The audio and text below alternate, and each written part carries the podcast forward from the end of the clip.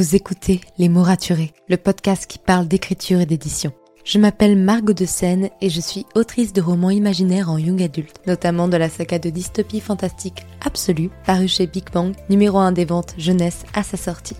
Les mots raturés, c'est le podcast qui donne la parole aux auteurs et aux acteurs du monde de l'édition et qui vous aide à aller des premières idées à la publication de votre roman. C'est aussi une académie en ligne avec des masterclass et des ateliers en live chaque mois. Je vous souhaite à tous et à toutes une très belle écoute.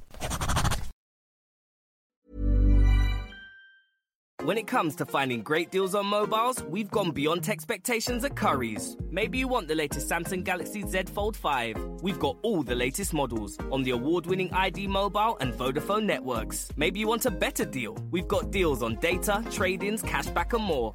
See for yourself at your nearest Curry's store.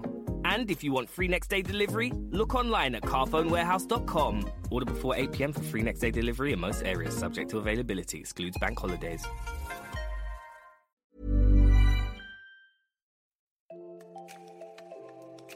Bienvenue sur Les mots raturés, le podcast qui parle d'écriture et d'entrepreneuriat. Je m'appelle Margot de Seine, étudiante en marketing passionnée par l'écriture depuis l'âge de 10 ans. Dans ce podcast, je vous aide à écrire votre roman en vous partageant mon expérience et celle de formidables auteurs entrepreneurs. Pour recevoir des conseils chaque mardi matin, inscrivez-vous à la newsletter via l'adresse dans les notes de l'épisode. En attendant, prenez votre boisson préférée, mettez-vous à votre aise et bonne écoute. Hey, je suis ravie de vous accueillir dans ce nouvel épisode de podcast et une nouvelle interview pour le coup. Aujourd'hui, j'ai le plaisir d'accueillir Morgan Stankiewicz, l'éditrice de la maison d'édition Noir d'Absinthe, créée en 2018.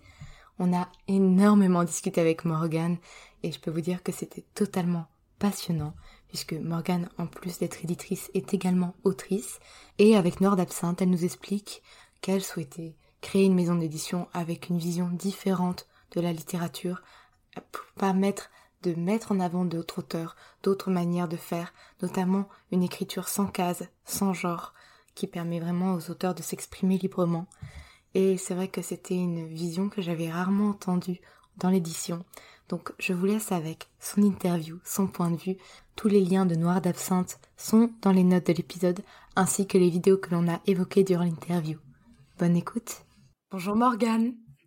Bonjour Margot, merci de me recevoir euh, ce soir.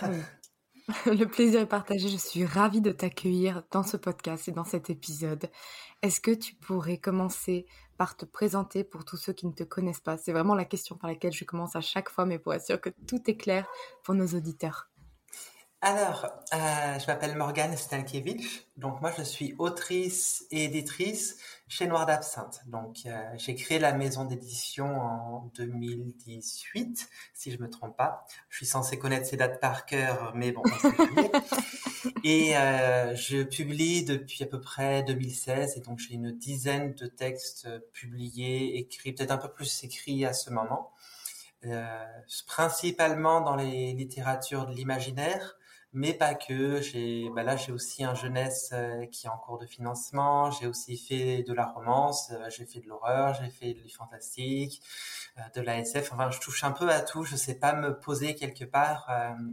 sur ma biographie, je dis que je suis un peu caméléon littéraire et c'est complètement ça. oui, je vois ça. Et donc, tu penses, tant qu'on est dans le début de présentation, que le fait d'être autrice, c'est une facette de toi qui apporte beaucoup de choses à ton métier d'éditrice aussi? Alors oui, euh, beaucoup. Parce que le, enfin, j'ai commencé en étant vraiment autrice. Hein. j'ai publié euh, avant chez une maison d'édition qui n'existe plus aujourd'hui. Donc c'était quelque, enfin, c'était quelque chose. J'avais commencé déjà à, travailler aussi en tant que directrice de collection et tout. Donc voilà, j'avais vu un peu cet univers-là bien avant de me lancer dans, dans l'édition. Et euh, être autrice, pour moi, c'est, ça fait vraiment partie, enfin très artiste globalement, parce que je me considère pas juste comme autrice, je suis vraiment artiste. Enfin, le caméléon va au-delà simplement de, de la littérature.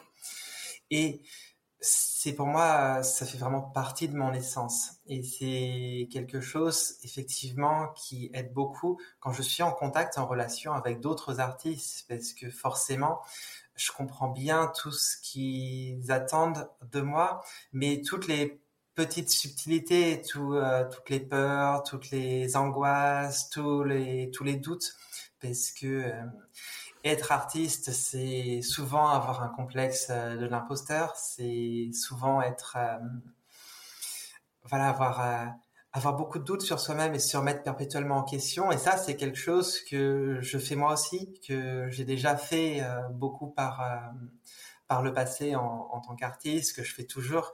Et donc, je comprends. Et dans l'interaction au quotidien, ça aide vraiment beaucoup. Je, sais ce qui est important pour... Euh, alors, pas pour tous les auteurs, parce que forcément, tout le monde fonctionne différemment. Et ça, je m'en je m'en rends compte aussi. Enfin, c'est c'est évident et c'est vraiment important de pouvoir comprendre tout le monde dans aussi bien dans un des métiers que l'autre. Mais pour moi, les deux sont vraiment perméables. Euh, l'un nourrit l'autre euh, constamment et c'est important de pouvoir comprendre vraiment à qui on s'adresse euh, vraiment et comprendre toute la fragilité et la subtilité que ça demande parce que être artiste, c'est vraiment être fragile et surtout dans une relation avec un, avec un éditeur ou une maison d'édition c'est ce qu'on confie à une maison d'édition, c'est un petit bout de son âme. Et donc ça demande beaucoup de soins et c'est très, c'est effrayant et en même temps on se place vraiment dans une position de vulnérabilité. C'est très facile d'en abuser pour euh, pour une maison d'édition, pour un éditeur. Et donc c'est important de ne pas le faire et de, bien comprendre euh, les interactions, euh, tout ce qui est lié à, ben voilà, de ce côté-là aussi. D'accord, je vois tout à fait. Et je comprends pourquoi tu m'as prévenu dès le départ que ce podcast pourrait durer très très longtemps. tu vois ce que je voulais dire? Non mais c'est bien, moi j'adore les réponses argumentées qui, qui entrent dans, le vif du sujet, qui entrent en profondeur. Vraiment, c'est ce que j'aime écouter personnellement, mais je comprends du coup pourquoi tu m'as dit que, ça risquait de durer, d'être un très très long épisode. On a Léa, chargée de communication d'Ardapson, qui nous observe un peu et qui est morte de rire à la caméra. Vous allez voir, ça va être très très bien. Et, et je sens bien, moi, personnellement, vraiment. Et donc, ce métier d'autrice et d'éditrice qui se nourrit, je trouve ça super. Et de fil en aiguille, ça, tu as eu envie de créer Noir d'Absinthe en 2018. Donc c'est encore une très très jeune maison d'édition. Comment cette aventure elle a commencé? Parce que là tu me dis que tu as été édité dans une maison d'édition qui n'existe plus. Quel était finalement le parcours? Pourquoi Qu'est-ce qui s'est passé dans ta tête pour que tu te dises tiens, moi je suis autrice, mais je vais être éditrice maintenant. D'accord, donc tu veux mon origin story complète, c'est ça? Bah alors, écoute. je, demande avant parce qu'effectivement c'est un petit peu long dans ces cas-là, mais avec grand plaisir. Les euh, parcours sont plus inspirants quand on connaît le pourquoi du comment. Ben, ben complètement. Je pense que c'est c'est important de. Enfin, chaque expérience se construit de bah, de l'expérience. Waouh, c'est profond ce que je dis. Mais c'est vraiment. Euh, on, va commencer simplement. On va essayer. Euh, donc oui, j'étais euh, j'étais autrice par le passé, donc j'avais déjà publié un premier roman, j'avais commencé à publier dans des anthologies de nouvelles. Donc le début assez classique pour une autrice en imaginaire aujourd'hui. Et puis, euh, l'écriture a pris de plus en plus de place euh, dans ma vie. À l'époque, euh, moi, je travaillais dans un grand groupe sur Paris, donc une vie qui avait absolument rien à voir avec l'artistique. Je travaillais dans la logistique internationale. Je ne vais pas t'expliquer ce que c'est parce que toutes les personnes à qui je l'ai expliqué pendant ma carrière n'ont jamais rien compris. Même moi, je suis pas sûr de toujours comprendre. Donc, on va pas aller dans le détail. Mais voilà, je travaillais dans le monde plus, c'était pas la défense, mais c'était ce genre d'ambiance. Donc, pas plus éloigné de l'artistique possible en France. Enfin, je vois pas trop, quoi, à part la politique, mais euh, bon. Mm. Et l'écriture a pris de plus en plus de place dans ma vie, c'est ce que je te disais. Donc, euh, une fois que j'ai écrit mon premier roman, j'ai écrit le second dans la foulée. Enfin, ça a pris 15 ans pour écrire le premier, et ça a écrit, euh, enfin, ça a pris deux mois pour écrire le second. C'est un peu le la différence d'échelle, et j'ai pas arrêté d'écrire depuis, bah, depuis là 6 ans les 10, 12 romans et textes que j'ai écrits, c'était là, euh, ouais, en 6 ans, c'est ça? Donc ça fait en moyenne deux par an, ça fait beaucoup. Donc quand je dis que ça ferait une place énorme, c'est, vraiment ça. Et euh, ben, j'étais dans une petite maison d'édition où j'avais été directrice de collection, donc j'avais déjà sélectionné quelques, quelques auteurs euh, pour, cette, pour cette maison d'édition, mais je sentais que je pouvais faire plus en fait quelque part et j'avais réfléchi à cette époque-là à l'auto-édition. Donc je m'étais dit bah l'auto-édition ce serait plutôt chouette parce que je maîtriserais tout et et ça m'allait de quelque part maîtriser le texte, ça c'était c'était pas un souci de travailler derrière euh, sur le côté euh, bah, trouver illustrateur, trouver les corrections. Enfin, je commençais à avoir les contacts parce que c'est vraiment un métier, euh, que ce soit autrice ou éditrice aujourd'hui, c'est un métier où on a beaucoup de contacts et c'est beaucoup du réseau.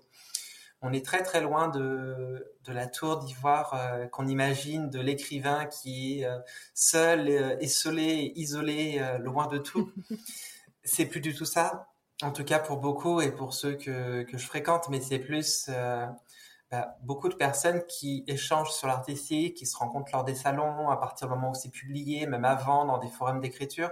C'est très dynamique et au final, ça ressemble pas mal à ce qui existait déjà au 19e siècle, mais avec des, avec des formats très différents. Euh, Internet a un peu remplacé les salons littéraires, mais finalement, euh, les échanges qu'on pouvait voir, euh, les grands échanges d'écrivains du 19e, finalement, ça s'est un peu intensifié. Il y avait ça aussi début du 20e, et c'est devenu la norme. Donc, tout ce côté-là, voilà, le côté réseau, tout ça pour dire que je commençais à l'avoir. Je reviens de ma digression, mais c'est important pour comprendre, je pense le, je pense le métier en fait euh, globalement. Et euh, là, à l'époque, j'arrivais à la fin d'un CDD et je me suis dit, hmm, qu'est-ce que je fais? J'avais une proposition d'emploi pour un truc euh, qui était très intéressant dans la musique en plus, moi qui aime bien la musique, enfin c'était chouette. Et je me suis dit, mais ça, ou me mettre à l'auto-édition, et pendant deux ans, je me mets au chômage, et puis je ne fais que ça. Et donc c'était l'idée que j'avais, et euh, finalement j'ai pu profiter d'un plan de licenciement, euh, enfin oui, un plan de licenciement. Donc euh, il y a un nom pour ça, mais forcément il ne me revient plus. Bref, en tout cas, j'ai pu me faire licencier de l'entreprise avec un départ volontaire pour peu que je propose une entreprise, une création d'entreprise. Et là, tout de suite, l'idée d'auto-édition est devenue bah, beaucoup plus grande. Je me suis dit, bah, là, je peux avoir un budget euh, pour me lancer et pour euh, créer une vraie entreprise. Euh, mais dans ce cas-là, il faut vraiment bah, présenter un projet complet. Donc l'idée de l'auto-édition a pris de l'ampleur. Ça a continué à être de l'auto-édition par, par ailleurs parce que je continue de publier mes textes chez Noir d'Absinthe. Donc quelque part, je suis aussi auto-édité comme beaucoup d'autres éditeurs, mais ça fait aussi partie de voilà, c'est ça fait aussi partie de mon métier. C'est je suis autrice et éditrice dans la même maison d'édition, donc ça fait de moi une auto-édité. Et en même temps d'ouvrir à beaucoup à d'autres auteurs. Au début, je pensais ouvrir à quelques-uns, puis finalement, ça s'est très vite emballé, ça s'est ouvert à beaucoup d'autres. Donc c'était une situation qui était vraiment euh, idéal parce que j'ai pu partir avec un, comme je le disais, un budget et ça coûte de l'argent de créer une maison d'édition parce que ben, il faut pouvoir euh, créer les livres, euh, prendre le stock, enfin plein de choses. on va on va peut-être revenir dessus quand on parlera plus de l'édition, mais qui ont un coût un coût qui peut être important et surtout qu'une entreprise elle commence à vivre au bout de deux ou trois ans, donc il faut avoir suffisamment de capital pour tenir ces deux ou trois ans. Et euh, là, j'ai eu l'occasion inespérée avec mon ancienne entreprise qui me licenciait. Et donc, c'est comme ça que j'ai pu euh, vraiment créer le projet de manière professionnelle et donc bien au-delà de simplement l'auto-édition que j'avais prévue à la base. Donc, la passion était déjà là j'ai eu l'opportunité, j'ai sauté dessus. Ok, ok, bah franchement c'est super. Déjà, je trouve que tu n'as pas trop digressé contrairement à ce que tu dis. Chaque étape est importante. On, a Léa toujours là pour nous dire que je pense que Morgane a beaucoup digressé. Vous ne la voyez pas, mais moi je la vois et c'est très très drôle. Et euh, ok, et je trouve ça génial, c'est que euh, Noir d'Absinthe, donc la maison d'édition, a, fait le choix un peu risqué en France de, se spécialiser dans le, dans le monde de l'imaginaire et est-ce que justement tu peux nous en parler de, ce qu'aime publier Noir d'Absinthe, euh, de sa ligne éditoriale, de l'empreinte qu'elle veut laisser euh, dans la littérature, de toutes ses collections? Parce que j'ai été voir, vous avez énormément de collections. Tu peux m'en parler un petit peu? Bien sûr. Alors, euh, je déteste les cases c'est un truc qui m'est insupportable de fait de faire des cases et la littérature c'est beaucoup de cases enfin l'art globalement parce que c'est la même chose en musique c'est la même chose au cinéma et c'est des cases et des cases et en littérature on fonctionne beaucoup selon le principe selon le circuit du livre, dont le but est de vendre en librairie. Et pour vendre en librairie, il y a des rayons physiques. Ces rayons sont classés par genre aujourd'hui. Donc, euh, sauf quand c'est de la littérature contemporaine, là c'est un grand melting pot. Mais dès qu'on fait de la littérature dite de genre, ce sont des cases prédéfinies. Donc, il y aura le polar, euh, on la romance pas trop en librairie, mais plus en librairie en ligne. Et puis il y aura le coin euh, science-fiction, des fois mélangé avec la fantasy, le fantastique, etc. Ce qui fait que un texte doit pouvoir être placé physiquement, enfin un roman doit pouvoir être placé physiquement dans un rayon déterminé. Ce qui fait que pour ça, le libraire demande à l'éditeur quel texte il place où. Et donc l'éditeur demande aux auteurs de faire des livres qui rentrent dans certaines cases. Et c'est comme ça qu'on retrouve euh, bah, très souvent les mêmes, euh, les mêmes typologies de, livres et des grands genres qui se forment et qui sont assez euh, assez limités. Et on retrouve souvent dans des lignes éditoriales de maisons d'édition des ben, on veut de la fantaisie, euh, uniquement de la fantaisie, euh, fantasy, mais un maximum trois tomes de cette façon-là. En science-fiction, ça va être de la science-fiction pure, pas forcément de la dystopie. Enfin, ça dépend des des éditeurs, mais ils sont souvent une éditoriale qui est très spécifique et définie. Il faut rentrer dans, dans ces cas, surtout dans l'édition qui est euh, plus moyenne ou grande, enfin grande en imaginaire, parce que la grande édition en imaginaire, c'est de la petite en littérature généraliste. Mais voilà, c'est de plus en plus euh, codifié. Et c'est important de connaître euh, les codes, je trouve. C'est, je trouve ça chouette de savoir euh, bah, tel texte, euh, quelles étiquettes on peut lui coller, comment est-ce que a évolué le fantastique depuis 19e, comment tout ça c'est intéressant. Mais je trouve que si on se limite et qu'on oblige les auteurs à rentrer dans ces cases pour pouvoir les publier, dans ce cas-là, on, on s'interdit la création d'autres choses et de choses qui sont pas forcément si évidentes à classer. Et c'était l'une des postures principales de Noir d'Absinthe, c'était quelque chose que je faisais déjà en tant qu'autrice. J'avais déjà du mal à me classer. Comme tu l'as vu, quand comme j'expliquais un peu les textes que je faisais, déjà, je te dis plein de choses qui sont disparates, mais des fois, c'est disparate au sein même d'un roman. Et ça fait partie de mon identité. Et je m'étais dit, mais il y a sûrement plein d'autres auteurs qui trouvent pas leur place parce que leurs livres ne rentrent pas dans des lignes éditoriales, même s'ils sont bons. Donc ça, c'était une posture de ne pas faire de cases et finalement euh, même nos collections chez Noir d'Absinthe, ce sont des collections thématiques, mais ce ne sont pas des collections euh, classées par genre. J'ai pas une collection fantasy. On aura une collection qui sera peut-être passé, présent, futur, à peu près, puis des, ambiances, euh, des propos, des thèmes, mais pas de, pas de classification vraiment par genre. Donc ça, c'est l'un des fondamentaux de Noir d'Absinthe.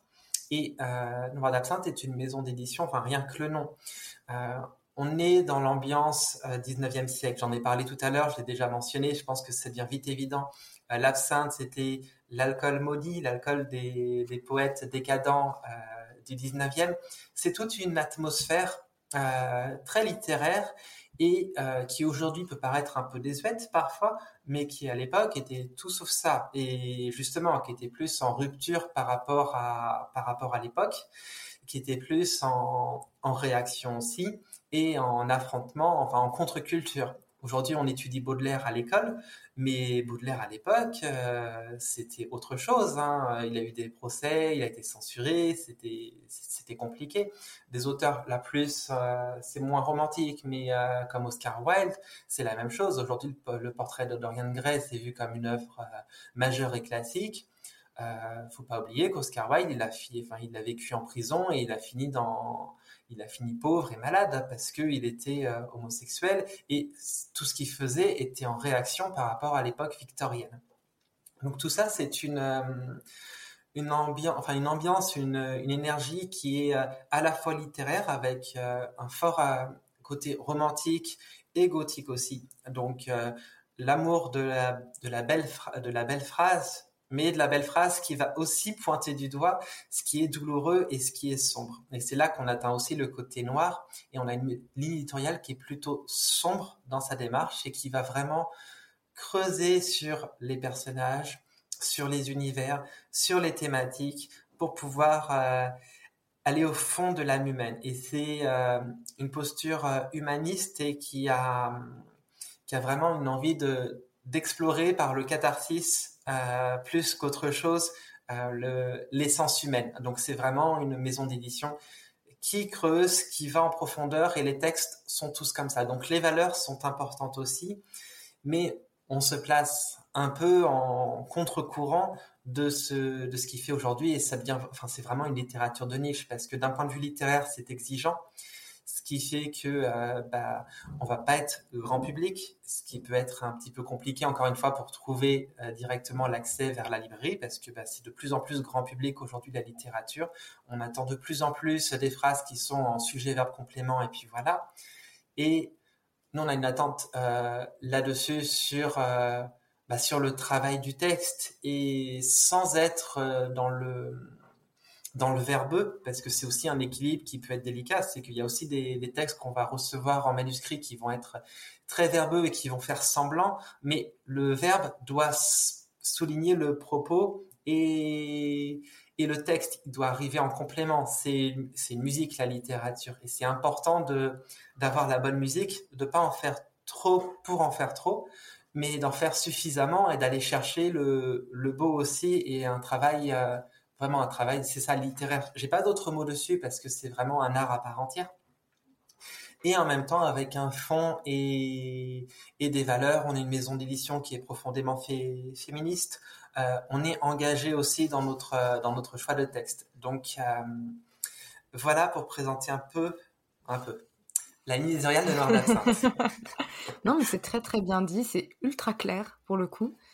Et c'est vrai qu'aujourd'hui, enfin, personnellement, j'écris la SSF, SFFF, à chaque fois j'oublie un F.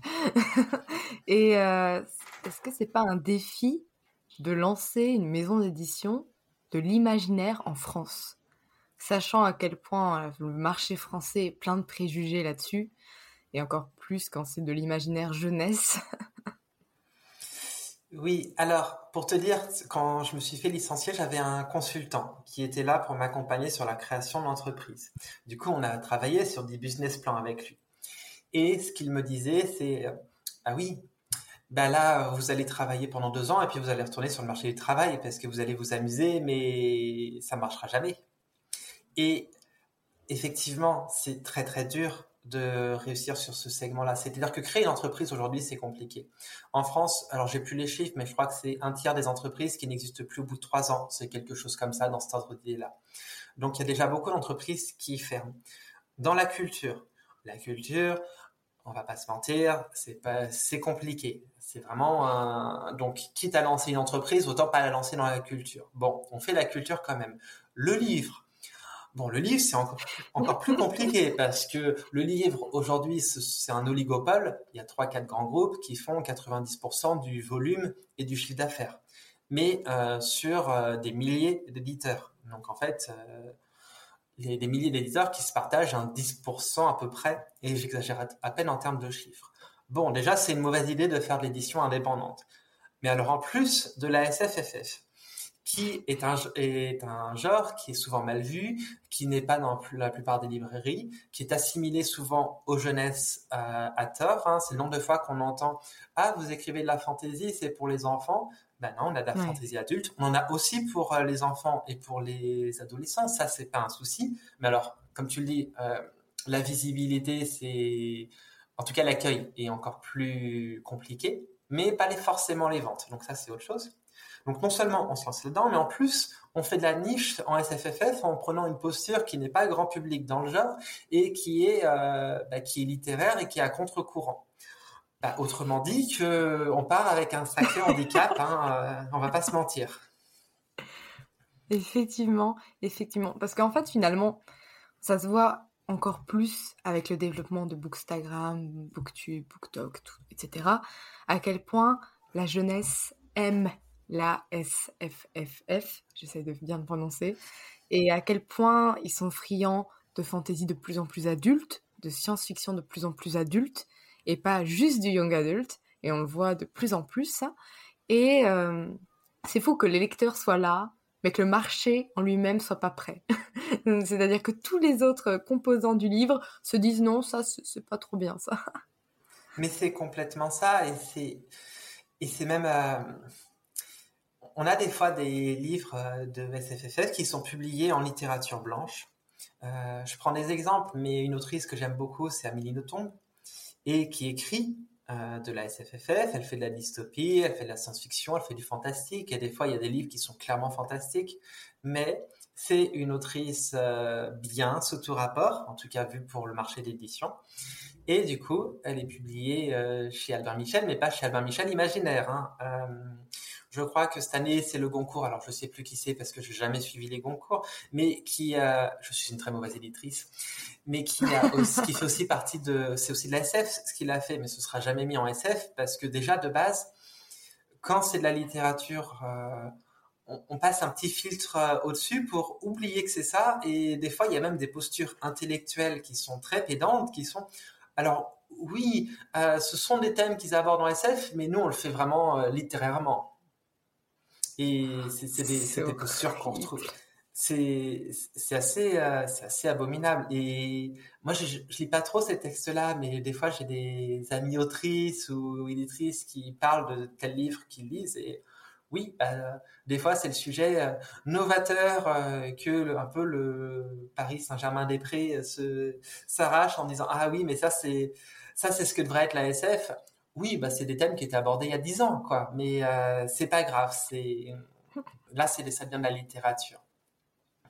Et pourtant, et pourtant, j'ai vu que certains romans de Noir d'Absinthe avaient déjà reçu des prix littéraires, donc on commence à être reconnu. Et euh, est-ce que finalement, c'est important pour, pour votre, la maison d'édition de recevoir ces prix pour justement gagner un peu ces titres de noblesse pour la haute société de la littérature qui, qui n'aime pas lire de, l'imaginaire alors déjà, nos prix littéraires, ce sont des prix qui sont imaginaires. Donc, ce qui fait que quelqu'un de la blanche, la littérature blanche, c'est euh, ce qu'on dit pour la littérature euh, contemporaine généraliste, va regarder, va dire, ah, ok. Enfin, il dira pas ok parce qu'il est la littérature blanche, mais tu as compris l'idée. C'est que j'exagère. Je, parle vraiment du stéréotype parce que tous les auteurs de littérature blanche ne sont pas comme ça. Évidemment, les éditeurs non plus. Mais c'est en tout cas ce lectorat qui peut des fois être euh, être très pédant et qu'on retrouve et qui fait partie de ce microcosme. Ça n'inclut évidemment pas tout le monde. Euh, j'ai des très bonnes, j'ai des très bons amis qui font de la blanche.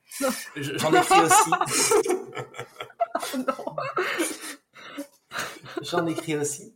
Mais euh, pour en revenir sur les prix, on pensait au début que c'était important et c'est vrai que j'ai très vite soumis des livres pour des prix littéraires dans, nos registres et je me suis rendu compte que c'était pas si important que ça. Le prix souvent c'est du du réseau, c'est des gens qui vont se connaître et qui vont lire des livres qui connaissent donc forcément déjà il n'y a pas une représentation complète. Et c'est vrai, avec les prix de lecteurs, les prix de lecteurs, ça va être souvent la popularité. Les prix euh, plus euh, décernés par euh, bah, plus des prix imaginaires un peu plus classiques, ça va être beaucoup les maisons d'édition qu'ils connaissent. C'est forcé, c'est nécessaire. Mais ce qui fait qu'un prix ne représente pas du tout le, le livre du moment. Ça représente le livre connu par ces personnes qui connaissent ce genre-là. Et c'est pas forcément renouvelé ou c'est très vite compliqué pour des fois des, bah, maisons d'édition qui, qui les mériteraient. J'ai vu une vidéo il y a très peu de temps sur YouTube. Alors là, c'était plus sur les prix de littérature euh, généraliste, donc justement les concours, les Médicis, euh, tout ça, où en fait c'est une vaste fumisterie. C'est bah, plus des prix qui sont euh, obtenus par corruption que par qualité littéraire et par gage littéraire. Et c'est du coup, oui, au début, on a un peu joué le jeu. On s'est dit, ah, c'était important. J'étais une jeune éditrice à l'époque, j'y croyais. Et puis maintenant, je me rends compte que, euh, en fait, un prix, euh, on s'en fout complètement. Ouais. Ah, c'est décevant. Je, je, faudrait que je regarde cette vidéo. Je ne vais pas du tout en parler. N'hésite pas à me transmettre. Je t'enverrai le lien si tu veux. Je les mettrai dans les notes d'épisode pour ceux que ça intéresse, qui sont curieux un peu comme moi de voir les, dessous d'un Goncourt. Personnellement, je m'y connais très très peu en prix littéraire, donc euh, ça peut être très intéressant. Pour en revenir à Nord d'Absinthe de façon générale et sur le fonctionnement de la maison d'édition, comment se passe un peu la sélection de manuscrits? Parce que j'ai vu que vous preniez toujours des manuscrits aujourd'hui. Et alors, Léa, toujours en off, en audio, mais que je vois en caméra, vient d'éclater de rire. Donc j'ai très très peur de ta réponse, Morgane. Explique-moi. Il y a un souci dans, dans, les manuscrits. Alors, euh, j'ai ouvert les soumissions de manuscrits un peu avant la création, la création officielle de la maison d'édition, donc en 2017. Donc ça fait quand même mhm. quatre ans à peu près que j'ouvrais les manuscrits. Et euh, on, avait accepté les premiers dans les deux trois mois, et puis on avait ouvert euh, cinq six mois après la maison d'édition en début 2018. Juste pour te replacer les dates, on a fermé les soumissions en juillet 2018. Donc c'est-à-dire qu'on en a reçu pendant euh, 8 mois, 9 mois, et on a arrêté parce qu'on en avait déjà reçu plein. Et en fait, ce que je te disais sur des livres qui ne rentrent pas dans les cases, et l'image qu'on a donnée de Noir d'Absinthe très vite, parce qu'une image, ça, quelque part, c'est nous et c'est l'identité, que ce soit l'identité visuelle, tout, tout ce qu'on fait autour de la communication. Euh, ça a parlé à des auteurs, des auteurs qui se retrouvent pas forcément ailleurs. Donc, on a eu assez vite des très bons textes avec euh, avec Noir d'Absinthe, donc qu'on recevait à l'époque avec un comité de sélection assez euh, assez classique. Et euh, et on a fait nos sélections comme ça au début. Mais en fait, on a très vite, euh, très vite eu pardon, de quoi faire sur un an ou deux. Et pour au moins tout ce qui est imaginaire, on a arrêté les soumissions euh, effectivement presque immédiatement. Parce que le truc, c'est que quand on prend un auteur dans une maison d'édition, l'auteur, une fois qu'il a écrit son premier livre, souvent, pas toujours, mais régulièrement quand même, il en écrit un second parce que il y a un côté masochiste chez l'auteur. Il a vu toute la galère que c'était il se dit ah mais si je recommençais, je me me souviens pas à quel point ça fait mal et euh, j'exagère à peine. J'ai recommencé plein de fois. Hein. je suis très masochiste. Enfin voilà, j'en suis disais donc euh, voilà. Et euh, et ce qui fait que mine de rien nos auteurs ça se passe vraiment très bien avec la plupart. On a des liens qui sont très forts et ils, republient leurs livres chez nous. Et on a une quantité de, on a une place qui est limitée par, euh, par an. Au début, on publiait dans les 12 livres par an, ce qui est déjà beaucoup. Ça en fait presque un par mois. Donc, euh, il y a des mois, on n'en publie pas, il y a des mois, on en publie deux. Euh, en 2022, c'est ce qui risque de, de, se passer. Donc, ça va être des années qui sont intenses. Donc, à parallèle, on a aussi ouvert un peu de romance. Et là, les soumissions sont restées ouvertes un peu plus longtemps, mais après, elles sont fermées parce que on parlera de la romance après si tu veux, parce que c'est intéressant aussi, il y a plein de choses à dire. Ah et, bah, on je oui. Et on s'est aussi ouvert sur le jeune adulte, et pareil, c'est resté ouvert un petit peu, puis ça a fermé parce qu'on a eu quelques textes. Donc ce qui fait que aujourd'hui, ce sont les auteurs que l'on connaît déjà qui peuvent euh, publier dans, dans la maison d'édition. On fait aussi une anthologie annuelle on va ralentir maintenant, mais c'était jusque-là annuel, donc une anthologie de nouvelles, c'est euh, on fait un appel à texte sur un thème et des auteurs et des autrices nous envoient des nouvelles qui répondent à ce thème. Ce qui nous permet nous de travailler avec les personnes et de voir ok comment ça match sur le plan humain, comment ça match sur les corrections éditoriales et tout, est-ce que c'est quelqu'un avec qui ça passe facilement ou pas, et ça nous permet d'avoir euh, de trouver des auteurs comme ça. Donc là par exemple on a Nepenthes qui vient de publier son recueil de nouvelles Dolls chez nous on l'a rencontré vraiment par euh, anthologie de nouvelles. Gillian Bruce, qui a aussi publié un roman de SF chez nous, c'était ça aussi. Donc on a, euh, je crois que ce sont les seuls pour l'instant qui viennent vraiment des anthologies, mais mine de rien, c'est comme ça qu'on trouve plus des, bah, plus des auteurs aujourd'hui. Et puis bah, des fois, ça arrive d'avoir un coup de cœur, d'avoir quelque chose qui vraiment qui sort de, ce cadre-là, mais au final, on est obligé de limiter parce que on a beau être plusieurs à travailler aujourd'hui dans la maison d'édition, euh, tous bénévoles hein, bien sûr, hein, qu'on s'arrête tout de suite, mais euh, on a beau être plusieurs à travailler dessus, ça demande beaucoup d'investissement et c'est très compliqué de 12 livres, c'est un peu trop pour nous aujourd'hui. Ça fait que on les défend moins bien qu'au début, on a un peu moins de temps pour défendre euh, chaque livre et là, on s'est rendu compte, OK, faut diminuer. Donc, on a déjà un planning qui est fait sur 2022, mais à partir de 2023, j'aimerais bien qu'on se limite à six livres par an, ce qui fait que bah, les sélections, on aura, de moins en moins de livres, où les délais vont de plus en plus être longs. Et maintenant, on commence déjà à avoir des délais de deux ans de parution. Donc, en fait, typiquement, un peu les mêmes choses qu'une qu'une maison d'édition de plus grande taille, ce qui au début, je comprenais pas hein, les deux ans euh, quand j'étais autrice, simplement du côté euh, pourquoi c'est deux ans avant de, avant de publier? Enfin, c'est super long. Mais bah, en fait, si on veut bien défendre chaque livre, ça prend beaucoup de temps, c'est beaucoup de, travail et effectivement, quand on a déjà ces auteurs qui, euh, qui tournent, mais ils continuent d'écrire et laisser de la place pour de nouveaux auteurs, c'est très vite compliqué. Donc des fois, on a un ou deux nouveaux auteurs par an, mais on ne peut pas en avoir beaucoup plus au final. C'est juste, euh, bah, faudrait être plus, faudrait faire plus, mais aujourd'hui, c'est, on est déjà quatre éditrices, ça devient vite compliqué de faire encore plus au final. Et et je trouve que c'est l'un des problèmes qu'on peut avoir pas mal dans l'édition, de faire trop. Et de faire trop de livres, de faire euh, trop de choses, de vouloir trop monter. Et moi, j'ai plus une vision, que ce soit de l'entreprise ou que ce soit de l'édition, euh, où la pérennité est plus importante que, euh, que le volume et que la croissance. On est, alors ça, c'est, là, c'est mes valeurs à moi, mais on est, je trouve, dans un monde qui est très capitaliste aujourd'hui. Et où la croissance est devenue euh, très importante. Ça l'est, on en parle beaucoup au niveau euh, politique quand c'est pour l'économie nationale, mais ça l'est aussi dans toutes les entreprises. On regarde beaucoup, ok, quelle est la croissance annuelle, quel est ceci, combien est-ce qu'on peut faire plus, les et ce côté un peu, comme le dirait notre président, Startup Nation, je ne l'aime pas du tout. Je suis plus pour que, créer une entreprise pérenne, qui dure sur le temps, qui fasse les choses bien et qui traite bien toutes les personnes qui travaillent pour elle.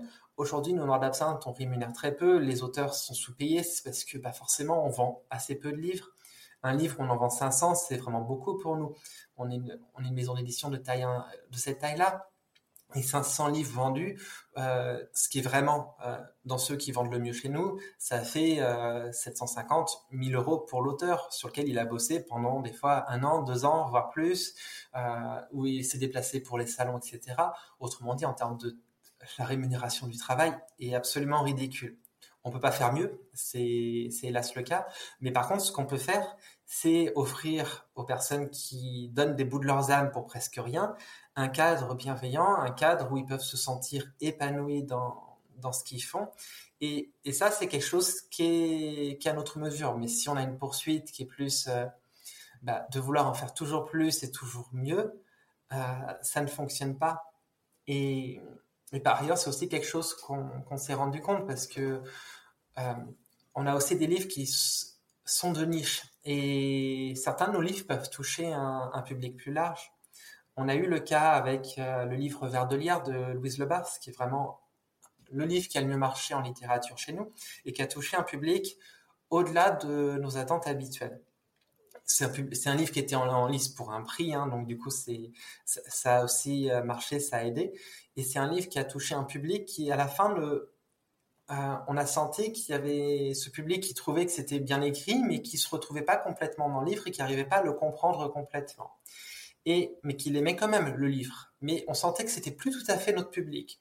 Et quand Louise a sorti un autre roman, cette fois beaucoup plus horrifique et beaucoup plus dur, eh ben les retours ont été beaucoup plus euh, violents parce que ce public-là n'était vraiment pas le nôtre et n'a vraiment pas adhéré à cette vision et ça a pu être euh, être douloureux euh, sur ce côté-là parce qu'au final on se rendait compte que toucher trop large euh, c'est pas forcément sain. Vaut mieux toucher moins de personnes, mais des personnes qui vont être emballés par le projet, qui vont vraiment nous suivre et qui vont partager l'essence, parce que ça sert à rien d'aller chercher bah, plus en fait. Euh, on a fait, on a choisi d'avoir une, une éditoriale qui est euh, bah, voilà, qui a contre-courant et quelque part est clivante et c'est normal, mais donc ça sert à rien d'aller voilà d'aller tenter de, de, chercher toujours plus. Tout ça pour dire qu'effectivement, en termes de parution, on se limite et on essaye de faire le mieux possible.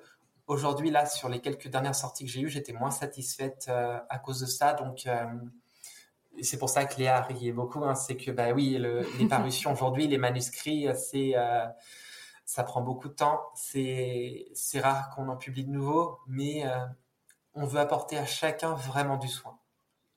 Je comprends. La qualité au lieu de la quantité. Exactement. C'est un bon choix. Dis-moi, du coup, quand vous travaillez sur un manuscrit, quel chemin parcourt le livre de, de, sa première soumission, ou en tout cas du fait que vous l'ayez dans le tiroir, jusqu'au moment de sa publication? Par quelles étapes passe-t-il? Alors, euh, En général, après ça change des fois sur certains, mais ce qui se passe, c'est que quand on donne l'accord à un auteur ou une autrice, on va lui donner déjà des pistes de retravail. Euh, ce sont des premières pistes de retravail, ça peut être sur le fond comme sur la forme, mais plutôt sur le fond à ce moment-là, pour que déjà l'auteur puisse retourner sur son, sur son texte et nous livrer une version qui prend, euh, en tout cas qui prend note de nos remarques. Après, c'est toujours l'auteur ou l'autrice qui reste décisionnaire sur son texte. Nous, on n'impose jamais rien. C'est euh, tout n'est que suggestion. Euh, c'est le dernier mot, c'est vraiment l'auteur ou l'autrice. Mais souvent, euh, bah, les commentaires qu'on fait, puisqu'ils on travaille avec nous, bah, ils sont pertinents en général et ils sont plutôt bien reçus, ce qui permet d'avoir une seconde base pour bien travailler. Alors quand c'est moi l'éditrice, parce que je te le disais, on est plusieurs, donc on fonctionne un peu différemment, mais globalement c'est ça. Après, je vais faire une lecture euh, analytique du texte, où ça va être vraiment commenté euh, dans le texte. Donc moi, j'essaye de ne jamais proposer de correction directement dans le texte. Je ne suis pas correctrice, ce n'est pas mon métier, ça viendra plus tard. Mais je commente tout ce qui ne va pas, un peu ce qui va aussi, parce que faut pas non plus pousser les, nos auteurs à la dépression tout de suite. Ils ont le temps, ils ont temps d'y arriver plus tard.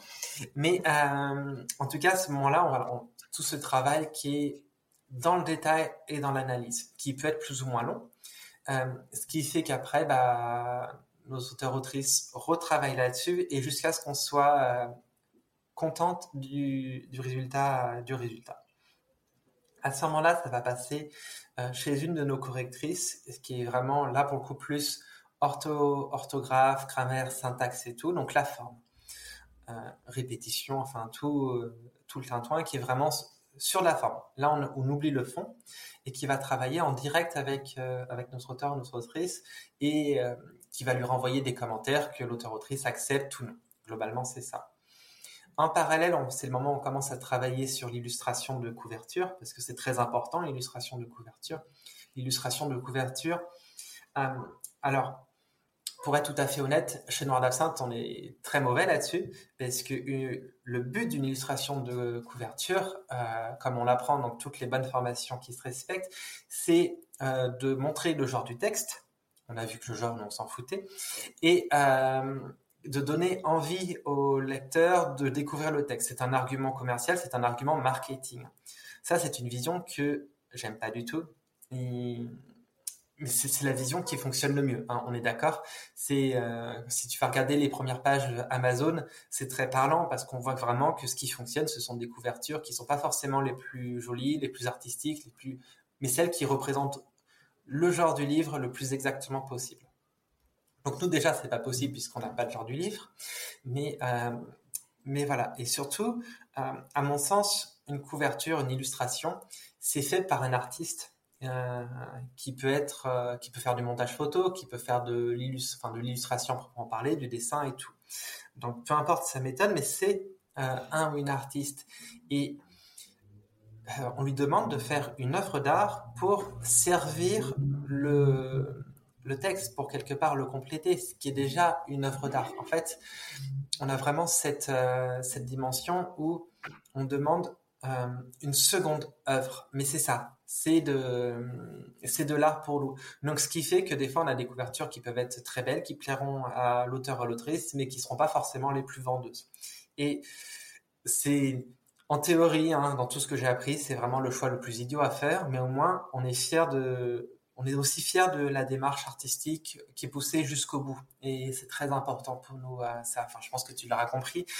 Mais euh, voilà.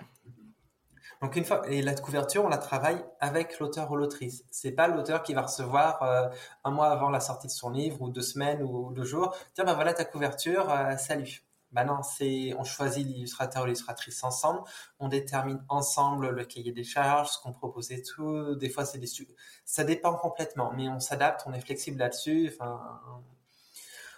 L'idée c'est d'offrir quelque chose qui convienne à tout le monde et voilà, donc c'est en, partenariat étroit avec l'auteur et l'autrice, on n'exclut pas du tout de ce choix. Et ensuite, on travaille sur euh, la maquette. Donc là, on a un ou une maquettiste qui va mettre en page le roman pour qu'à la fin, on ait un joli, euh, un joli fichier euh, PDF qu'on puisse envoyer à l'impression. Donc là, l'auteur ou l'autrice va faire une dernière vérification pour nous donner ce qu'on appelle son bon à tirer. Le bon à tirer, c'est le jour où on dit c'est bon, on peut l'envoyer à l'impression. Donc ça, c'est un élément légal qui est important à avoir. Et une fois qu'on a ça, on peut envoyer le livre, le livre à impression. Donc les maquettes aussi, hein, il y a un travail qui est fait sur la mise en page. Il faut que ce soit, faut que ce soit beau, faut que ce soit élégant. Et euh, les toutes premières maquettes qu'on a faites, on travaillait avec Tiff, qui a aussi fait notre charte graphique, hein, qui a fait le logo, qui a fait, qui a une influence énorme sur la création de Lord Absinthe. Je suis vraiment contente d'avoir travaillé avec elle à la conception parce que l'identité graphique qui correspond à l'identité que je voulais lui donner, c'est grâce à elle. Et elle avait aussi fait l'intérieur des livres. Donc aujourd'hui, c'est plus elle qui s'occupe des maquettes, mais ça reste dans ce qu'elle a défini au début. Et donc c'était aussi un travail qui était graphique au final, très différent d'illustration, mais qui sert aussi à le livre et à faire un bel objet. Et euh, une fois que euh, une fois que le livre est publié après, donc on publie en, brochet, nous on est en impression à la demande, c'est-à-dire que les livres euh, n'ont pas de tirage proprement donné et ils sont disponibles à la commande dans les librairies parce qu'ils sont référencés. Ils sont disponibles sur les, euh, sur les librairies en ligne hein, comme Amazon, Fnac.com, Cultura et tout. Et ils sont disponibles sur notre boutique en ligne. Euh, voilà. On est, donc, ils peuvent aussi être commandés en librairie physique. Et euh, nous, on, les propose beaucoup en salon littéraire derrière. C'est là où on, rencontre le plus de lecteurs et on vend le plus de livres au format physique finalement. Et ils sont aussi disponibles au format numérique. Et puis bah, après, c'est la promotion, c'est des lives, c'est voilà, c'est c'est des services de presse bien sûr avec avec les blogueuses, avec Bookstagram. Enfin, c'est tout ça est très très important derrière. Ok, c'était très complet. Je pense que quelqu'un qui ne connaît pas très bien le monde de l'édition a parfaitement compris quel était le chemin qu'un livre parcourt et je trouve ça super. Et euh, justement, euh, voilà, Noir, Noir d'Absinthe euh, fait de l'impression à la demande. Est-ce que un jour, ça, ça a volonté de changer et d'avoir potentiellement des, des, livres déjà imprimés? Ou alors c'est une, vraiment la volonté de dire, nous, on veut faire l'impression à la demande, c'est très suffisant comme ça. Alors, tu te souviens quand je te disais que mon ancien métier, il était incompréhensible dans la logistique internationale? Une des parties de cet ancien métier était de gérer les stocks et leur budget. Parce qu'il y a quelque chose qu'on ne se rend pas forcément compte quand on crée une entreprise et qu'on n'a pas cette, culture-là, c'est c'est très mal expliqué et euh, c'était réservé à des personnes qui font ce métier-là et que personne ne comprend. Mais globalement, le stock, enfin si, la finance aussi comprend, mais c'est un peu tout. C'est logistique et finance, ce sont les seuls qui comprennent ça. Que le stock, c'est l'élément central euh, d'une entreprise au final, enfin en tout cas une entreprise qui fait une activité physique. Parce que c'est ce qui pèse le plus lourd dans le chiffre, c'est l'immobilisation euh, de capital et euh, là, on parle de, de référence. Au début, j'avais 4-5 livres qui étaient publiés quand je me suis lancé. 4-5 livres, si je faisais un tirage de 100 exemplaires, des tout petits tirages, ça fait 400-500 livres. 400-500 livres, ça stocke chez soi. Ça prend de la place, mais ça se fait. 400, 500 euh, livres, bon, déjà, ça fait, euh, je sais pas, on va compter à l'époque, euh, je n'avais pas les mêmes tarifs qu'aujourd'hui, on va compter, allez, c'était 5 euros le livre. Donc 500 livres x 5 euros, ça fait 2500 euros pour avoir du stock chez moi, avant même de le vendre. Aujourd'hui, on a une trentaine de livres dans la maison d'édition. Donc là, si on avait 100 exemplaires de 30 livres, ça fait déjà qu'on est à 3000. 3000, euh, on n'est peut-être plus à 5 parce qu'on a des tarifs plus avantageux, mais on va dire 3000 x 3, on est déjà à 9000 euros. Juste pour avoir 100 exemplaires qui est un tirage minimum. Et euh, 9 000 euros, bah, nous, le chiffre d'affaires de la maison d'édition, c'est à peu près 30 000 euros, donc euh, c'est un peu moins. Donc, ce qui fait que ça ferait un tiers de notre chiffre d'affaires qui est juste en stock immobilisé sur le moment. C'est énorme. Et euh, toute l'idée que j'ai eu en développement vraiment ce le modèle économique de la maison d'édition, c'était de limiter au maximum les stocks parce que je savais que ce serait un piège et que c'est un piège qui peut monter très très vite.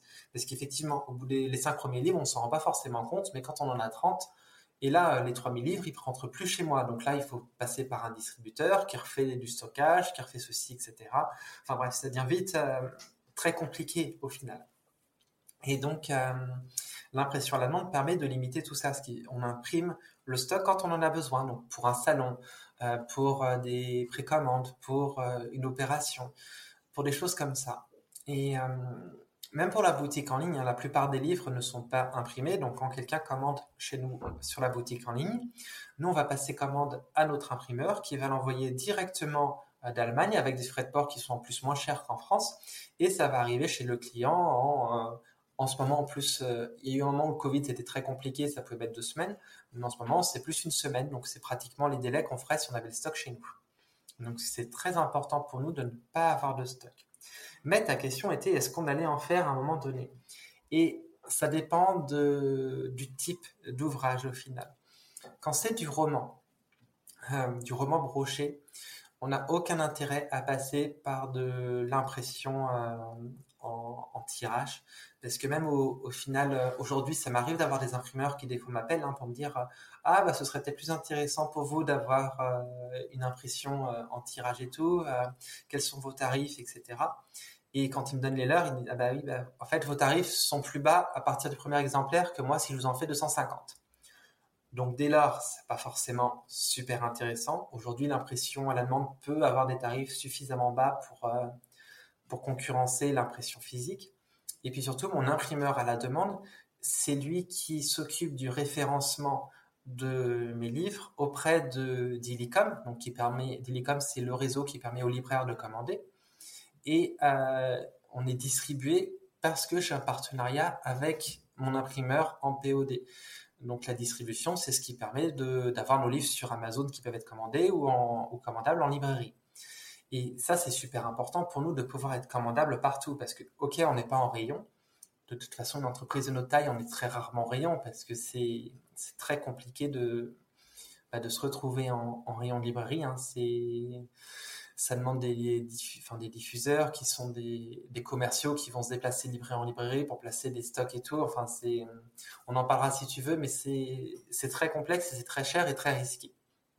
Donc, c'était très important pour nous de pouvoir les distribuer et de pouvoir avoir nos stocks de temps en temps.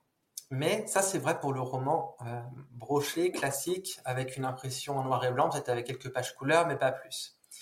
Mais ça nous arrive d'avoir des livres qui sont de plus belle qualité.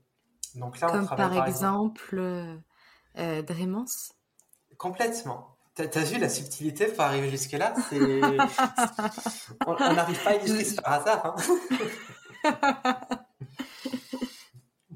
mais euh, oui, euh, Drémence, mais aussi nos livres jeunesse, parce que nos livres jeunesse, on se rend compte que un album sur du papier glacé par notre imprimeur en POD, c'est beaucoup trop cher et ça nous fait vendre des livres qui sont trop chers et qui ont du mal à s'en derrière. Donc là, on va passer par un imprimeur en Pologne pour avoir du, livre cartonné et on pourra faire des petits tirages de 50 ou 100 exemplaires qui seront vendus à part. De toute façon, ce sont des livres qui se vendent très très peu euh, en ligne. Mais effectivement, on a fait une campagne de financement participatif l'an dernier pour euh, Asphodel, justement, le second livre de Louise Lebars, dont je te parlais tout à l'heure, qui avait fait scandale. Et euh, bah là, on avait une très belle édition. Euh, on est passé par bah, ces mêmes imprimeurs parce qu'on voulait une couverture simili-cuir qu'on a pu financer avec la campagne de financement participatif. Et bah là, Drémence, c'est le projet qu'on a en ce moment et où effectivement, c'est un livre où il y aura du tirage parce que comme on passe aussi par une campagne de financement, ça fait qu'on va avoir des préventes en quelque sorte. Donc on sait euh, combien de, livres on va pouvoir vendre au moins au début. Et donc, ça nous donne une idée du tirage qu'on va pouvoir avoir.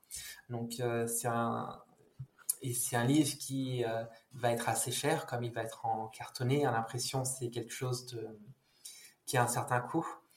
Donc, là-dessus, c'est une typographie qui est différente. Donc, je pense qu'on devient de plus en plus une maison d'édition hybride là-dessus, avec euh, de la vente en POD. D'ailleurs, Drémence, il y aura aussi une version euh, brochée classique, aussi illustrée, mais qui sera euh, en, enfin, du coup avec une couverture souple et qui sera en, en, impression à la demande, donc qui sera commercialisée normalement. Mais on aura une version reliée un peu plus premium qui sera bah, commercialisée sur le site internet ou en salon.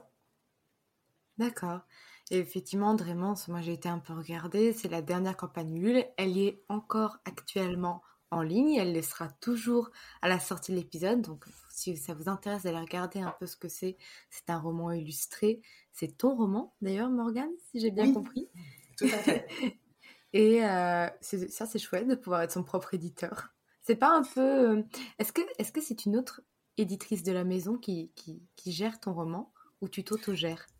Alors celui-ci non, celui-ci c'est moi qui l'ai autogéré, donc euh, c'est terrible. Je, je, comprends ta question derrière, c'est comment est-ce que tu fais pour savoir la valeur de ce que tu fais, parce qu'il n'y a pas la validation de l'éditeur qui te dit ça ça va, ça ça va pas. Il n'y a pas ce. Puis aussi quand, quand tu sais que tu peux t'arrêter de corriger, puisque quand tu es un éditeur, tu as quelqu'un pour cadrer le, nombre de réécritures, quand c'est toi ton propre éditeur, comme c'est le cas en auto-édition finalement c'est plus difficile. Ah oui, non, mais c'est super compliqué euh, tout de suite. Mais euh, j'ai des textes, euh, bah là, un, texte futur que, que, je vais publier dans deux ans, un an et demi, qui sera, lui, qui va être travaillé, c'est du jeune adulte, c'est Louise qui est notre éditrice jeune adulte, elle va s'en occuper en tant qu'éditrice.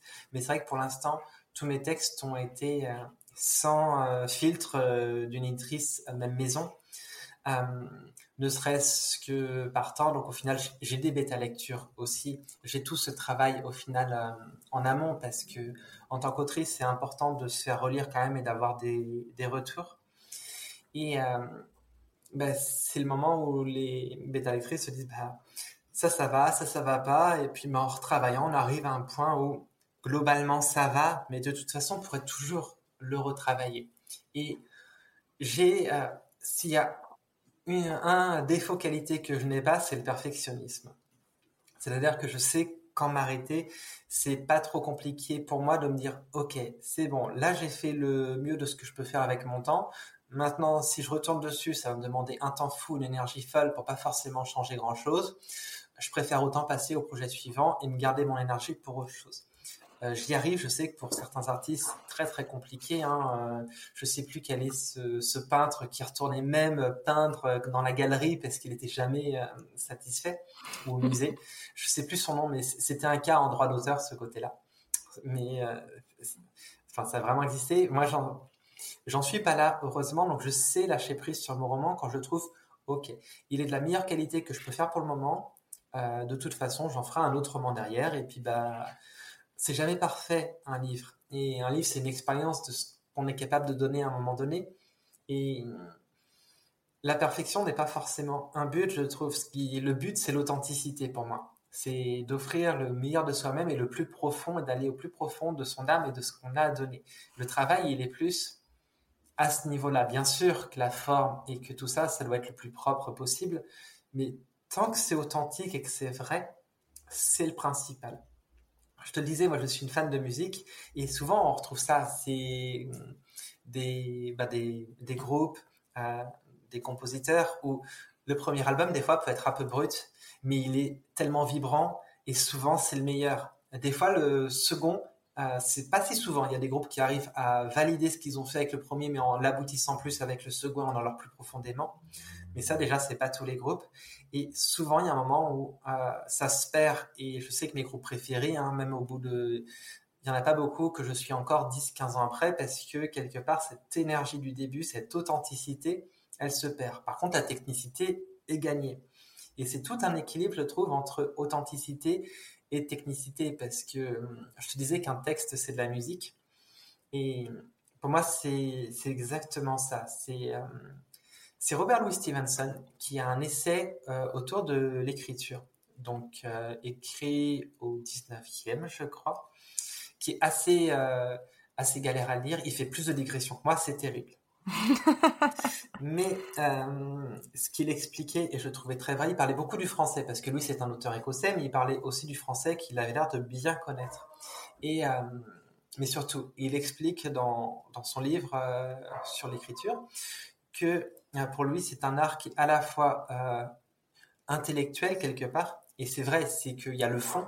Euh, quand on, écrit des mots, il y a un sens. Et donc, il faut aller connaître ce sens, trouver le bon mot pour donner le bon sens à ce que l'on veut transmettre. Donc, il y a quelque chose qui est important sur le sens.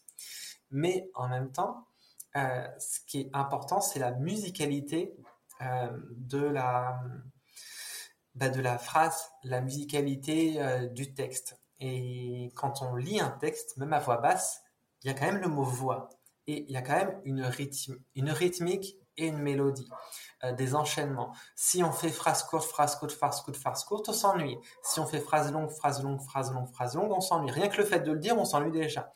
Par contre, si on fait des phrases longues, phrases longues, puis une phrase très courte, puis une autre longue, qu'on joue avec les rythmes, vraiment avec la musicalité du texte, c'est euh, c'est très important. Et je pense que ça, ça se trouve, c'est ça la technicité euh, vraiment de, l'écriture, c'est trouver des mots suffisamment pointus pour aller décrire exactement l'émotion ou ce qu'il faut. Il n'y a jamais le mot exact pour traduire ce qu'on veut, ça n'existe pas.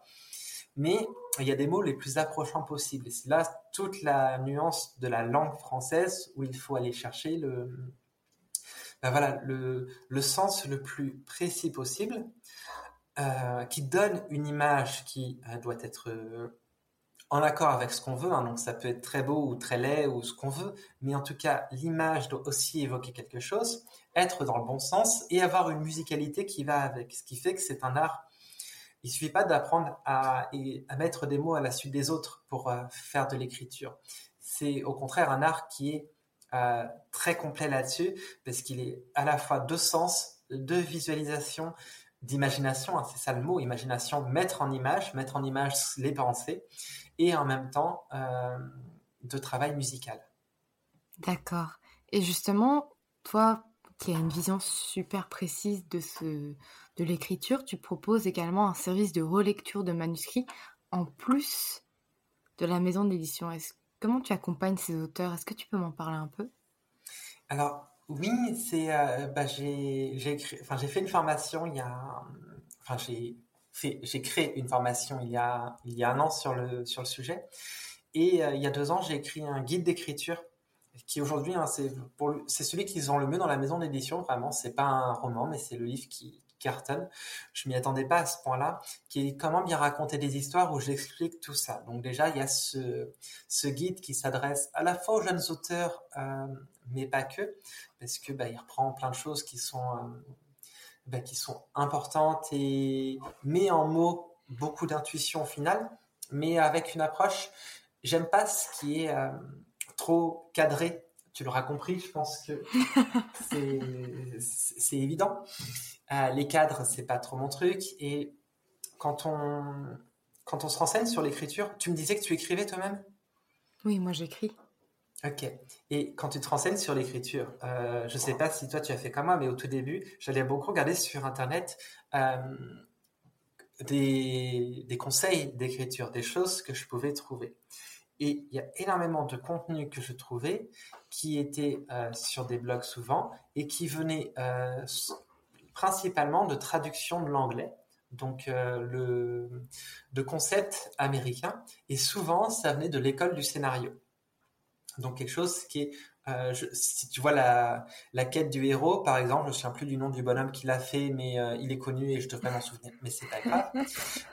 Avec ses, euh, ses 20 étapes, etc. Euh, quand on tombe sur Truby, qui explique vraiment comment faire un scénario, comment faire un plan, comment faire tout ça, parce que quand tu tombes sur ce, sur ce type de d'article, on va te dire, bah, il faut faire un plan comme ça pour écrire un livre, c'est évident. Sauf que, bah, déjà, les il faut en écriture, c'est de la connerie. Il n'y a pas de il faut. Euh, il faut aller chercher l'authenticité, oui, mais le reste, il n'y a pas de façon de faire qui vaut pour tout le monde. chacun, chacune est différent, fonctionne différemment, a une approche de l'art différente. On est là pour exprimer notre authenticité, ce qu'on a nous à l'intérieur. C'est à ça que ça sert d'écrire, c'est d'exprimer quelque chose, d'apporter un regard neuf. Et sur des thèmes qui existent déjà. Hein. Souvent, euh, on va parler de choses qui fondamentalement euh, existent par ailleurs. On n'est jamais le premier ou la première à écrire sur un sujet. Ça arrive, euh, ça arrive jamais. Ce sont souvent des évolutions. Et les plus grands écrivains de, l'histoire, ils écrivaient sur des choses qui existaient déjà.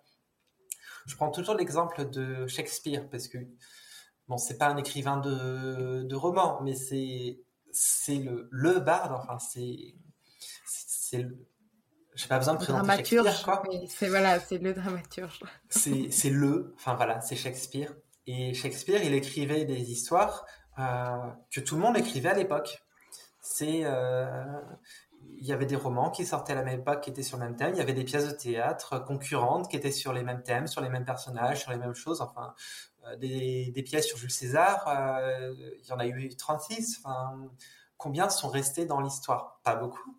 Mais pourquoi? Parce que il arrivait à prendre ce sujet-là avec son authenticité, avec lui, avec son regard à lui. Donc Shakespeare était un génie. Euh, c'est pas, à la portée de tout le monde de faire ça. Il n'y a pas grand monde qui peut faire ça à ce niveau-là. Mais malgré tout, tout ça pour dire que même Shakespeare, il n'inventait pas à partir de zéro. Il s'inscrivait dans une époque, il s'inscrivait dans quelque chose qui existait déjà. Il avait beaucoup de créativité, mais il n'avait pas une totale créativité. Ça n'existe. Euh, ça n'existe pas. Donc ça, je pense que c'est important pour, euh, pour le comprendre déjà. Et pour en revenir à ces conseils d'écriture qu'on trouve, euh, qu'on trouve partout, c'est bah, l'idée, c'est et que j'ai eu avec euh, mon guide, c'est plus de donner moi mon expérience de l'écriture, de partager l'expérience d'autres personnes avec qui j'ai pu parler. Et ça, c'est intéressant d'être éditrice là-dessus parce que je travaille avec des auteurs très différents. Il y a des auteurs où je vais leur dire, bah, là, la phrase, elle est un peu bancale, là, ceci, là, cela. Et puis, il y en a où je vais être, ta phrase, elle est magnifique, j'ai rien à redire, j'écris pas aussi bien. Et ce sera pas le travail avec une personne comme ça qu'avec quelqu'un où, bah là, ton histoire, euh, c'est vraiment, euh, ça s'enclenche, ça s'emboîte parfaitement. Et il y a toujours des choses qui vont être différentes. Euh, j'ai des auteurs qui vont travailler qui vont travailler euh, d'un coup euh, frénétique et ça va être euh, le bordel complet dans la façon de faire, ça va arriver en désordre et puis au final ça va arriver sur ta, sur ta table et c'est propre. T'en as que ça va être, ils vont avoir leur plan de A à Z, tout va être lisse dès le début, enfin lisse, pas dans le texte, hein, mais dans l'expérience d'écriture. Et il n'y a pas de bonne ou de mauvaise façon d'écrire. Ce qui compte, c'est le résultat. Et j'ai voulu avec ce guide pouvoir donner le maximum aux, bah, aux jeunes auteurs pour qu'ils trouvent leur voix et qu'ils voient qu'il y en a plusieurs et qu'il n'y a pas une recette de cuisine à suivre. Il y a des choses à savoir. Quand je parlais de musicalité dans le texte, ben, j'ai pas besoin de le prouver. Une, on lit tous à voix basse. Enfin, peut-être qu'il y a des personnes qui ne l'ont pas, mais je suis pas sûr qu'il y en ait beaucoup. C'est quand même, c'est important. Ça en fait vraiment partie. Et l'expliquer, voilà, c'est là. Mais globalement, la trouver sa musique à soi. Euh, c'est bien beau de dire que la musique existe en littérature, mais euh, à toi de voir si tu veux faire du classique ou du métal, quoi. C'est, c'est voilà, et c'est trouver sa propre voix. Et donc c'est ce que j'essaie de faire euh, dans les accompagnements que je peux faire, que ce soit avec ce guide, avec la formation qui reprend un peu le même contenu, mais avec des exemples différents. Pour, c'est quand même plus vivant quand c'est donné à la voix. Et puis quand je fais de l'accompagnement sur manuscrit, ça m'arrive globalement, c'est un peu le même travail que quand je suis éditrice, mais plus profond parce que euh, souvent ce sont des textes moins aboutis que je vais avoir dans ce cadre-là parce que ce sont des textes qui ont des soucis. C'est euh, les textes qui sont déjà euh, très propres et où je fais un travail comme avec nos auteurs de l'ordre absinthe, bah, ce sont des textes j'ai rien à lire parce qu'ils sont déjà publiables en l'état et c'est mon travail d'éditrice. Donc là, sur ces textes-là, c'est beaucoup plus retourner aux bases et quelque part, c'est c'est plus des cours individuels que je fais par euh, par l'explication du texte que c'est une formation particulière, l'accompagnement littéraire dans ce cadre-là, parce que euh, ça m'est déjà arrivé d'avoir des autrices comme ça qui finalement recommencent tout à zéro, etc. parce qu'elles se rendent compte que non, ça n'allait pas, mais elles ont énormément appris sur OK, je fais ça, je fais ça, voilà pourquoi ça marche pas, voilà, voilà, voilà donc c'est plus un travail pédagogique presque que vraiment de correction euh, sur le texte. D'accord, c'est super intéressant de voir que bah, du coup tu travailles à plusieurs niveaux de l'édition. Alors, je sais que tu aimes bien parler, mais personnellement, j'essaye de tenir des podcasts d'une heure. pour, pour ne pas euh, euh, détruire le temps de journée de, mes pauvres auditeurs. mais très honnêtement, moi, je moi, je peux encore parler longtemps avec toi et, je voudrais terminer sur quelque chose. Si tu devais donner trois conseils à quelqu'un qui souhaiterait lancer sa propre maison d'édition, qui comme toi se dit, moi j'ai ma propre définition de, de, mon genre littéraire ou ma propre définition de à quoi doit ressembler un roman, je veux lancer ma maison d'édition, ce serait quoi les trois conseils? Hmm.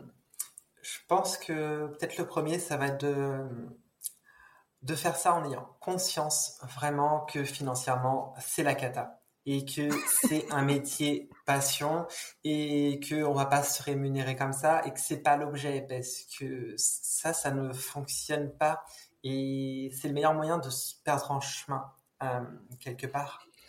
Euh, je dirais que le second, c'est peut-être vraiment de trouver sa ligne éditoriale. Ça, c'est un conseil très classique, mais c'est super important de trouver son identité propre, ce qu'on a envie de donner. Parce qu'après, on va travailler sur des textes en fonction de cela. On va construire sa communauté en fonction de, voilà, de son type de, le type d'œuvre que l'on, que l'on propose. Donc, c'est important de le définir le plus possible euh, dès le début pour vraiment avoir euh, son identité propre. Et ça va avec l'éditorial identité, savoir, euh, savoir ce qu'on va, ce qu'on va faire vraiment. Et euh, un troisième, alors là c'est compliqué parce qu'il y en a plein qui se bousculent, ça va vite être... si t'en as cinq, j'accepte cinq. Si t'en as... Souvent je dis trois parce que trois c'est un joli chiffre. non, c'est important, c'est le chiffre, c'est le chiffre magique 3 et, et des fois faut... des fois faut se limiter. Mais euh, je savoir synthétiser. c'est ça, c'est très important de savoir synthétiser. Et euh, je pense que peut-être le dernier, ça va être de comprendre que le métier euh, de l'édition, c'est un métier euh, en collaboration avec beaucoup, beaucoup de gens. C'est un métier de, on travaille de chef d'orchestre. On est vraiment, on travaille avec les auteurs, on travaille avec les prestataires, on travaille avec les correcteurs, on travaille avec euh, les blogueuses derrière, on travaille avec les libraires quand il y en a, avec les salons, avec ceci, avec cela. Et ça fait beaucoup, beaucoup, beaucoup de contacts. On est sollicité sans arrêt. Ça n'arrête jamais. Et donc, il faut aimer à ça. Parce que ça se sent. Ça se sent quand on est sur un salon et qu'on voit un éditeur qui n'aime pas ce qu'il fait qui n'aime pas le contact au public. Et c'est la catastrophe quand c'est ça. On sait que là, ça marchera pas sur long terme parce que tout ne peut pas tenir simplement avec les auteurs. Donc ça demande un d'aimer le relationnel. Je pense que c'est pas possible d'être euh, d'être éditrice aujourd'hui. Même auto-éditrice c'est compliqué si on n'aime pas le, le, relationnel et le lien avec euh, avec l'autre parce que ce sera toujours au cœur. Ce qu'on fait, c'est du travail humain, c'est culturel, c'est artistique. Il n'y a que de l'humain. Il n'y a que de l'humain. Bah franchement, merci beaucoup. Merci énormément parce que tu as beau m'avoir dit que tu discrétais, moi j'adore écouter tes discrétions. Et euh, vraiment, c'était un super moment que j'ai passé avec toi. J'ai découvert plein de choses. Et j'espère que toi, tu as passé un très bon moment aussi. Oui, c'est très agréable. Je connaissais pas tes podcasts, j'en écoute assez peu dans. J'ai pas tant que ça le temps. Et c'est un format, je trouve ça. Euh, tu as une voix qui est très apaisante. on sent que tu es à l'écoute. C'est vraiment, c'est vraiment très chouette. Euh, non, vraiment, merci beaucoup de m'avoir accueilli. Je suis, je suis très contente euh, d'avoir pu passer avec toi. Ça fait, ça fait plaisir. Et je pense que ça se sent parce que la passion, elle vient aussi de l'interaction. C'est ce que je te dis c'est pas à sens unique. Ok, bah écoute, je pense que le plaisir été partagé. J'espère que tous nos auditeurs, ça leur a plu aussi. N'hésitez pas à envoyer des petits messages à, euh, excusez-moi, à Noir d'Absinthe si vous avez des questions à leur poser, si vous avez envie de discuter avec eux, pourquoi pas, ou, même m'envoyer des petits messages. De toute façon, je vous mettrai tous les liens de la maison d'édition dans les notes du podcast, le, lien de la campagne Ulule aussi, si vous voulez jeter un petit coup d'œil pour Drémence, qui est un livre euh, illustré qui, est, qui a l'air très très très beau de ce que j'ai pu voir dans la campagne. Donc n'hésitez pas à aller jeter un petit coup d'œil. Encore merci d'être venu. Merci. Merci pour votre écoute. Si vous avez apprécié cet épisode, n'hésitez pas à laisser une note et un commentaire sur Apple Podcast, à me le faire savoir sur Instagram ou à le partager autour de vous. Vous pouvez me retrouver sur Instagram, at Margot de pour du contenu tous les jours autour de l'écriture. En attendant, écrivez bien, prenez soin de vous et à la semaine prochaine pour un nouvel épisode. C'était Margot et je vous souhaite une bonne journée.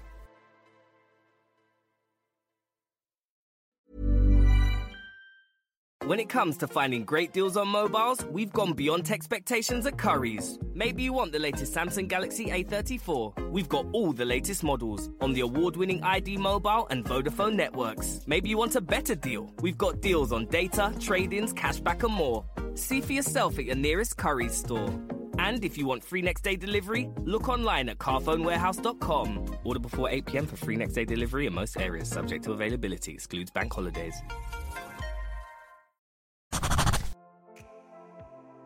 Merci pour votre écoute. Pour soutenir le podcast, n'oubliez pas de vous abonner et n'hésitez pas à laisser une note et un commentaire sur votre plateforme d'écoute préférée. Vous n'imaginez pas combien cela aide le podcast. Retrouvez toutes les actualités du podcast sur le compte Instagram les.mots.raturés et en newsletter. À très bientôt pour un nouvel épisode.